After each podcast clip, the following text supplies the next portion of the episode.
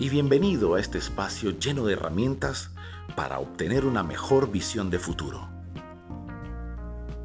Hablamos en esta sesión de gestionando calidad en tu vida.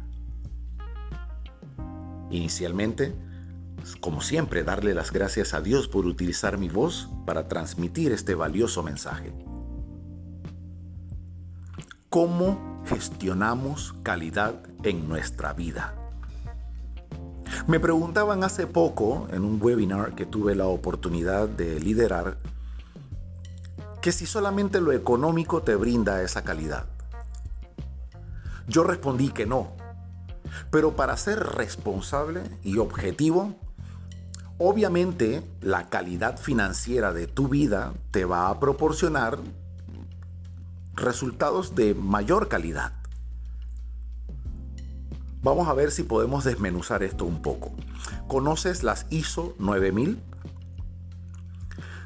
Con este parámetro de medición, todo lo que pasa en el mercado puede ser medido, incluso la calidad de alimento que llevas a tu casa. Por ejemplo, en una empacadora de alimentos, las ISO 9000 estandarizan procesos de cadena de frío, empacado, Regulan incluso los químicos que se utilizan para desinfectar a las personas que manipulan alimentos.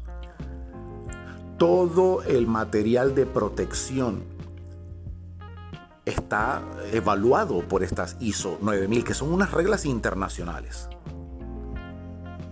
¿Has escuchado hablar de autos de especificación asiática, autos de especificación europea y hasta americana? Pues esto significa que la calidad de ese auto, la calidad de ese producto, se exige para una región u otra. Por ejemplo, estaba investigando y existen autos a los cuales no se les pone barras de seguridad en las puertas porque la exigencia del país no es tan alta.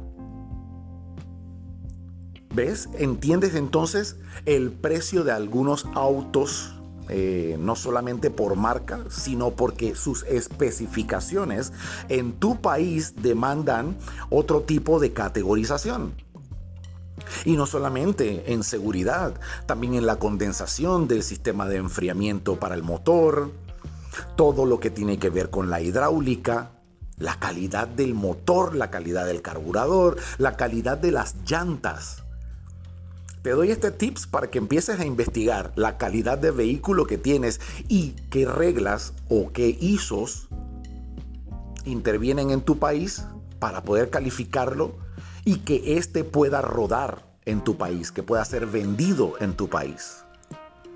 La calidad del café. Una taza de café te puede costar 30 dólares. Hay cafés que por libra cuestan mil dólares. No sé si lo pronuncio bien, Capicalúa. Es un, es un tema con este café especial en el mundo, pero es carísimo. Y la calidad de su producto se debe a procesos incluso fisiológicos eh, en donde intervienen pues animales y que luego son pasados a plantas procesadoras para obtener este riquísimo café. Espero tener la oportunidad algún día de poder probar una taza de café de estas. La calidad de los productos cárnicos tiene que ver mucho con la cadena de frío, con las máquinas procesadoras, con las empacadoras, pero no solamente lo apliquemos a lo alimenticio. La calidad existe incluso en los hábitos que practicas. Tu salud, por ejemplo. Para poder tener calidad en salud, no necesariamente tienes que tomar medicamentos, no necesariamente tienes que ir a una cita médica, porque existe la medicina natural de muy buena calidad. La calidad está entonces en el impacto que tú ocasionas en tu salud frente a las cosas que haces. Tus acciones, tus elecciones, el lugar que visitas, la cantidad de alcohol que consumes, la cantidad de cigarrillos que fumas. Todo esto va en deterioro de tu calidad de salud, la cual obviamente reduce importantemente tu edad de vida. Así que resumiendo, encontramos calidad en todo, no solamente en lo financiero. Incluso existen leyes internacionales que la miden. Así que siendo objetivos, busquemos calidad en todo, porque en todo lo que hacemos hay calidad.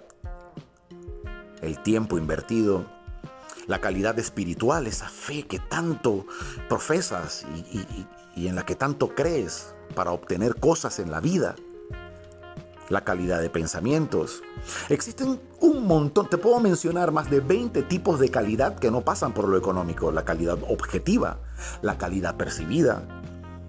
¿Te imaginas ser parte de un negocio en donde pues obviamente ganan por ventas? Existe una calidad postventa. Es un ejercicio que se hace luego intervienen en este proceso, por ejemplo, del tiempo que demoró el vendedor en, que un cliente se llevara el producto. Interviene el comercial que sugirió a ese cliente llegar a la tienda para comprarlo. Y se analizan diversidad de tiempos en la cadena de venta. Esa alegría y esa satisfacción de ser el empleado del mes por ventas. Todo esto conlleva calidad, todo esto conlleva procesos. Así que recuerda, calidad no la vas a encontrar solamente en lo financiero y la calidad económica no te va a dar verdaderamente una calidad de vida. Para eso tienes que gestionar con calidad cada proceso que interviene en tu vida y sus resultados.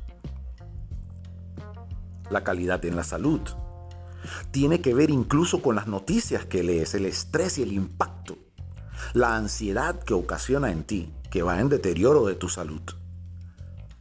Los lugares que frecuentas, todo, todo en tu vida sugiere calidad. Todo en tu vida te obliga entonces a tener procesos de calidad para obtenerlo. Por ejemplo, en tu educación, la calidad educativa no se mide solamente por tu título. Se mide por la cantidad de herramientas que tienes para enfrentar cualquier trabajo. Por ejemplo, si te exijo inglés para trabajar y no lo tienes, según tú no vas a encontrar calidad de empleo. Pero pudiera ser que tienes calidad en tu fuerza, en tu empeño, en tu vitalidad, y pues tu trabajo pueden ser un poco más físicos. Y ahí obtendrás los mejores resultados. Porque al final, la calidad trata de eso. La calidad es abstracta debes sumar un montón de procesos, un montón de procedimientos para poder obtener un resultado de calidad. Así que desde ahora empieza a pensar que tus acciones, tus elecciones, son lo que verdaderamente te van a dar a ti la calidad que percibes, la calidad que anhelas. De esta manera gestionarás poco a poco y con mejores procesos calidad en tu vida. Mi nombre es Daniel Espinosa yo soy Inspirando Crecimiento. Hasta la próxima.